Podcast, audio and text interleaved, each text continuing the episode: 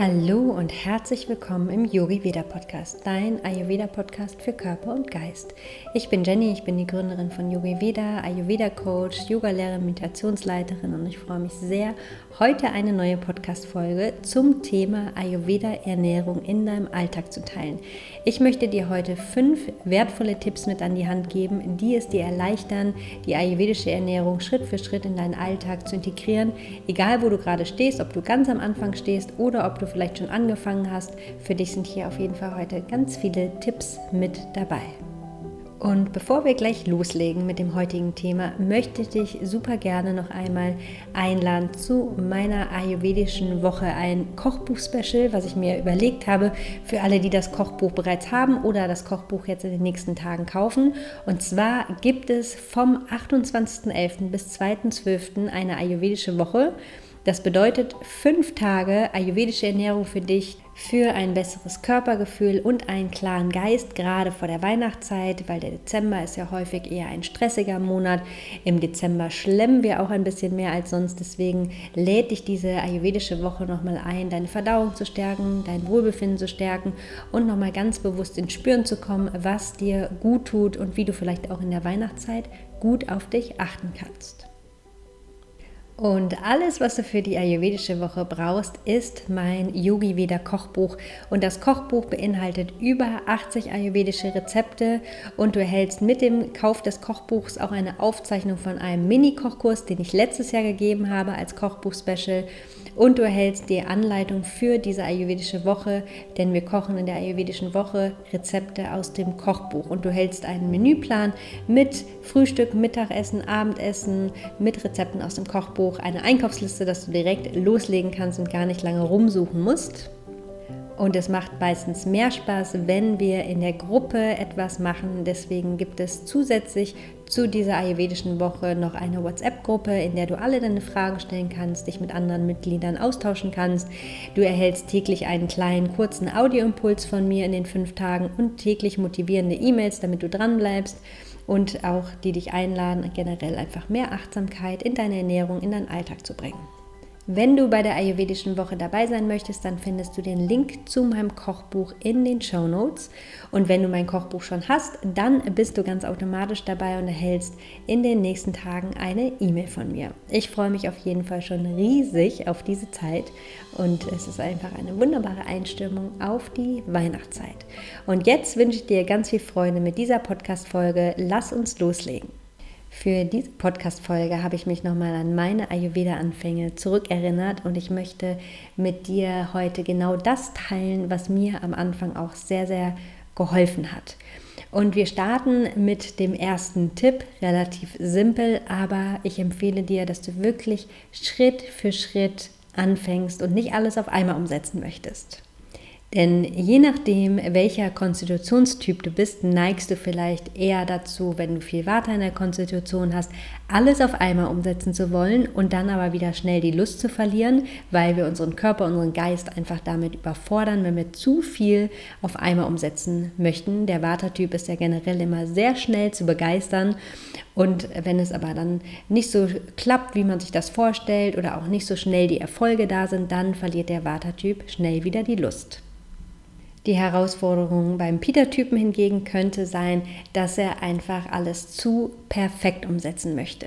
Peter-Typen sind ja sehr zielstrebig, sehr perfektionistisch und gerade im Ayurveda geht es nicht um den Perfektionismus, sondern vielmehr ums Spüren und es muss auch am Anfang nicht alles perfekt umgesetzt sein, sondern es muss vielmehr für dich passend gemacht werden. Und äh, daher, wenn du dich hier wieder erkennst, dann lade ich dich ein, auch hier einen Gang rauszunehmen und für dich langsam und Schritt für Schritt alles zu integrieren. Beim Kaffertypen ist es so, dass der Kaffermensch meistens immer ein bisschen mehr Zeit braucht und auch ein bisschen mehr Motivation, um wirklich den Schritt in die Veränderung zu gehen. Denn Kaffermenschen mögen es einfach so, wie es ist und es braucht schon viel Zeit bzw. viel Motivation und auch eigene Disziplin teilweise, um dann wirklich in die Umsetzung zu kommen. Das vorweg, damit du vielleicht ein bisschen verstehst, wie du tickst oder was vielleicht deine Herausforderung ist. Mein zweiter Tipp, optimiere erstmal eine Mahlzeit für dich. Denn wie ich eben schon gesagt habe, wenn wir von heute auf morgen alles umstellen, dann überfordern wir unseren Körper, unseren Geist, denn die Gewohnheiten sind fest in uns verankert. Deswegen, wenn wir nachhaltig Erfolge erzielen wollen, sollten wir es immer langsam angehen und wirklich Schritt für Schritt ähm, etwas Neues integrieren. Und schau gerne für dich, welche Mahlzeit kannst du am besten für dich jetzt erstmal optimieren. Dabei kannst du zum Beispiel berücksichtigen, welche Mahlzeit entspricht vielleicht schon am ehesten den ayurvedischen Prinzipien. Also vielleicht isst du schon oft warm morgens und es gibt nur noch ein, zwei Stellschrauben, an denen du hier drehen darfst. Oder äh, mittags isst du meistens schon deine Hauptmahlzeit, hast da auch Zeit, was zu kochen und dann kannst du vielleicht zuerst dein Mittagessen optimieren. Oder vielleicht geht es dir eher so, dass du abends ausreichend Zeit für dich hast, um da ein bisschen Zeit zum Kochen für dich einzuplanen. Also nimm dir hier gerne einen kleinen Augenblick Zeit, spür mal in dich rein, schau, was sich intuitiv zeigt, welche Mahlzeit kannst du für dich als erstes optimieren und die dann wirklich für dich ayurvedisch gestalten.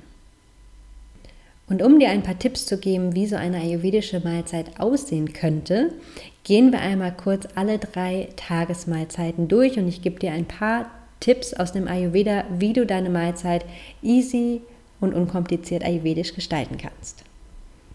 Und einmal noch vorweg, im Ayurveda geht es ja vor allem um die Stärkung unseres Verdauungsfeuers. Also wenn unser Verdauungsfeuer gut brennt, gut funktioniert, dann sind wir gesund, dann sind wir im Gleichgewicht. Und wenn unser Verdauungsfeuer geschwächt ist, dann können Beschwerden und Krankheiten entstehen. Und deswegen geht es auch bei der Ernährung, bei der Auswahl der Lebensmittel, bei der Auswahl der Gewürzen immer darum, dass wir unsere Verdauung, unser Verdauungsfeuer stärken und optimal unterstützen. Und morgens zur Frühstückszeit herrscht Kaffer vor. Und Kaffer ist eher die träge, müde, langsame Energie.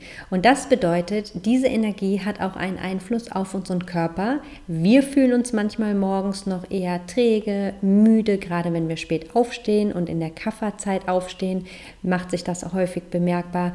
Und auch unsere Verdauung ist morgens eher müder und träger. Und um hier unsere Verdauung optimal zu unterstützen, eignet sich wunderbar ein warmes, gut bekömmliches Frühstück. Das bekannteste ayurvedische Frühstück ist, glaube ich, mittlerweile einfach ein Porridge mit Pflanzenmilch und gedünstetem Obst und gegebenenfalls noch mit Nüssen. Aber auch wenn du kein süßer Fan bist, kannst du dir dein Frühstück ayurvedisch gestalten. Mir geht es nämlich zum Beispiel auch so im Moment, dass ich nicht so Lust auf den typischen Porridge habe oder dieses sehr süße. Und je nach Typ ist das ganz normal. Um dein Frühstück aber trotzdem ayurvedisch zu gestalten, eignet sich zum Beispiel ein herzhafter Porridge mit Gemüse, mit Getreide. Ich koche mir zum Beispiel manchmal auch gerne Bulgur, gebe ganz viele Kräuter dazu, Ghee und ein paar Gewürze. Oder Poha ist auch ein super leckeres Rezept, gibt es auch auf, auf meinem Blog. Das sind Reisflocken auch mit Gemüse oder auch ein getoastetes Brot mit Gemüseaufstrich. Also du siehst, abseits des Porridge gibt es noch ganz, ganz viele andere Varianten. Du kannst dir zum Beispiel auch herzhafte Pancakes machen. Also es gibt wirklich ganz viele tolle Ideen. Das Grundprinzip des ayurvedischen Frühstücks ist, dass es möglichst leicht und gut bekömmlich ist. Das bedeutet, dass es gut von unserer Verdauung verarbeitet werden kann.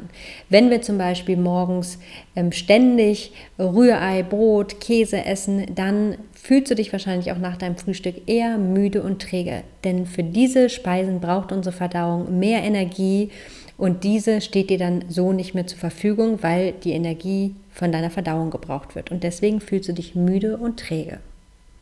Wenn du zum Beispiel mal eher ein üppigeres Frühstück zu dir nimmst, vielleicht jetzt auch gerade in der Weihnachtszeit, in den Weihnachtsfeiertagen, dann kannst du schauen, dass du vielleicht dein Frühstück eher auf die Pita-Zeit legst, dass du gegen 10 oder 11 erst frühstückst, denn dann ist unsere Verdauung stärker, denn wir sind in der Pita-Zeit angekommen und dann können auch solche Speisen besser verdaut werden.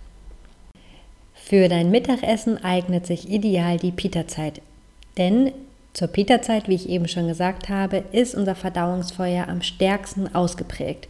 So gegen 12, 1 Uhr ist eine ideale Zeit, um Mittag zu essen, denn dann brennt unser Agni, unser Verdauungsfeuer.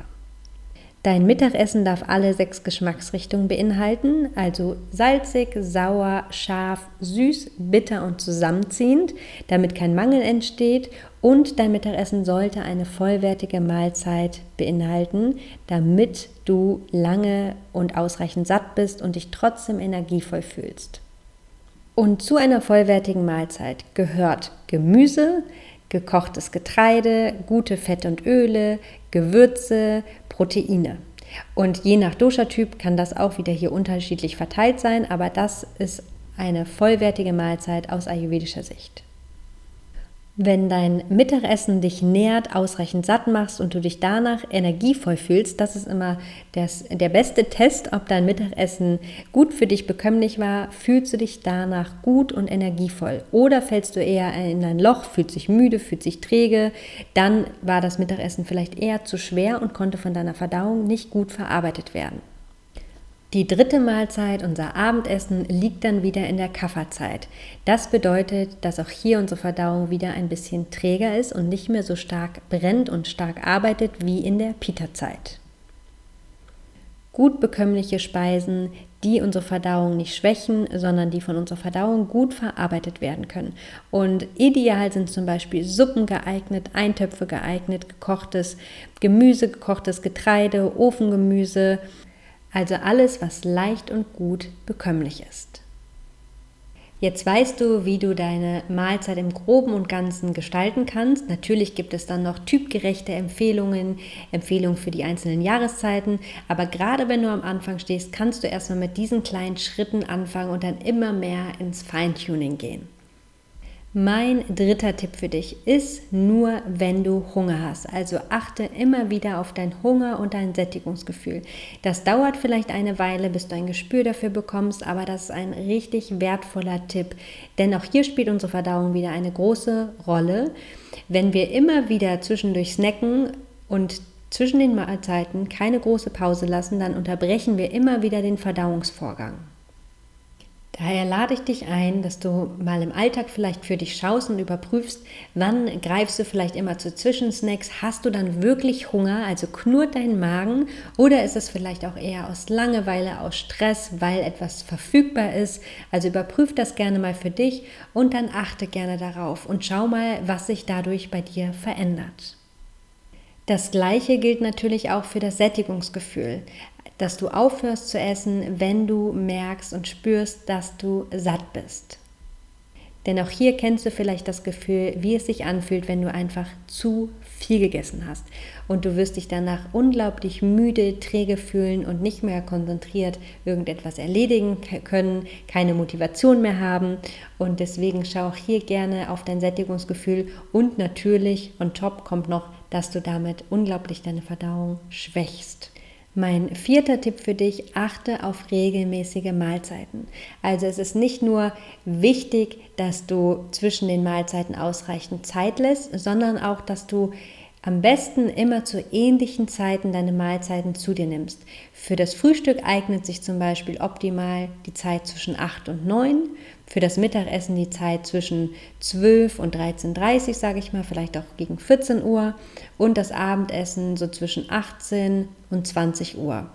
Und natürlich ist das auch keine Empfehlung, die in Stein gemeißelt ist. Wie im Ayurveda geht es immer darum, dass du es für dich passend machst und nicht nur stur Empfehlungen umsetzt. Also spür gerne in dich rein und schau mal, wie sich das für dich anfühlt und wie du das in deinem Alltag umsetzen kannst.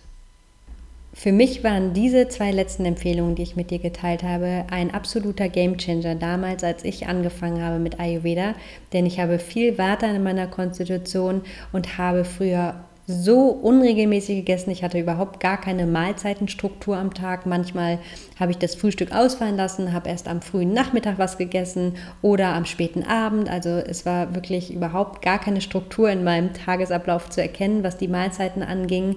Und das hatte auf jeden Fall eine sehr große Auswirkung auf meine Verdauung, denn ich hatte sehr viel mit Verdauungsbeschwerden zu tun.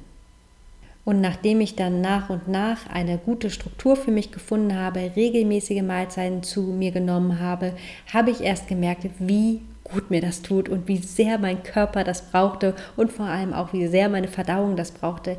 Denn ich hatte früher viel mit Verdauungsbeschwerden zu tun, auch wo man häufig einfach denkt, das ist vielleicht einfach normal. Und ähm, diese Verdauungsbeschwerden habe ich so gut dadurch schon in den Griff bekommen, dadurch, dass ich einfach regelmäßige Mahlzeiten zu mir genommen habe und auf diese Mahlzeitenpausen geachtet habe. Denn dadurch hatte meine Verdauung einfach Zeit, sich ein bisschen zu erholen und auch zwischen den Mahlzeiten reinigt sich die Verdauung. Und wenn wir nie eine Pause lassen und sehr unregelmäßig essen, weiß erstens die Verdauung nie, wann sie etwas zu tun hat und sie hat keine Zeit, um richtig zu ähm, arbeiten bzw. auch jeden Verdauungsprozess vollständig abzuschließen und sich danach zu reinigen. Mein fünfter und letzter Tipp für dich, beobachte ganz genau, wie es dir nach jeder deiner Mahlzeiten geht. Denn ganz oft ist uns gar nicht bewusst, welche Lebensmittel uns gut tun, uns Energie schenken, welche Speisen uns vielleicht gut tun, welche Speisen und Lebensmittel uns vielleicht nicht so gut tun und unsere Verdauung eher schwächen und vielleicht auch zu Verdauungsproblemen führen. Und wenn du gerade ganz am Anfang stehst, dann ist vielleicht auch ein Ernährungstagebuch eine Hilfe, dass du dir nach jeder deiner Mahlzeiten einmal kurz notierst, wie geht's dir, was hast du gegessen, wie fühlst du dich nach dem Essen, was, welche Beschwerden treten eventuell auf. Und so kannst du dann auch Rückschlüsse darauf führen, welche Lebensmittel oder welche Zubereitungsformen dir vielleicht nicht so gut tun. Denn wenn wir das lernen und du wieder ins Spüren kommst, was dir gut tut, was dir nicht so gut tut, dann hast du deine Gesundheit eigentlich wieder richtig gut selbst in der Hand. Es gibt zwar ganz, ganz viele Empfehlungen für die typgerechte Ernährung und die sind auch alle wunderbar und gerade am Anfang super, super hilfreich, aber letztendlich geht es im Ayurveda darum, dass du wieder dein bester Arzt wirst, dein bester Ernährungsberater, um wieder jeden Tag und zu jeder Mahlzeit die beste und gesündeste Entscheidung für dich zu treffen. Und jeder Mensch ist individuell, deswegen ist für jeden Menschen auch etwas anderes gut. Und daher ist es so wichtig, dass du wieder ins Spüren kommst und erkennst, was dir gut tut und was dir nicht so gut tut. Ich hoffe so sehr, dass du ganz, ganz viele Tipps aus dieser Podcast-Folge für dich mit in deinen Alltag nehmen kannst und loslegst, die ayurvedische Ernährung vielleicht Schritt für Schritt in deinen Alltag integrierst oder nochmal an der einen oder anderen Stelle etwas optimierst, für dich neu integrierst. Es hat mir auf jeden Fall viel Freude bereitet, diese Tipps mit dir zu teilen und ich würde mich riesig freuen, dich während der ayurvedischen Woche mit zu begleiten. Alle Infos findest du wie gesagt in den Show Notes. Und wenn dir der Yogi wieder Podcast gefällt, dann freue ich mich auch riesig, wenn du mir eine 5-Sterne-Bewertung bei iTunes schreibst, den Podcast bewertest, damit noch ganz viele andere Menschen auf die ayurvedische Ernährung, auf den Ayurveda aufmerksam werden und sich ein gesünderes und achtsames Leben erschaffen. Ich wünsche dir eine wunderbare Woche, sorge gut für dich, komm ins Spüren und lass es dir gut gehen. Bis ganz bald, deine Jenny.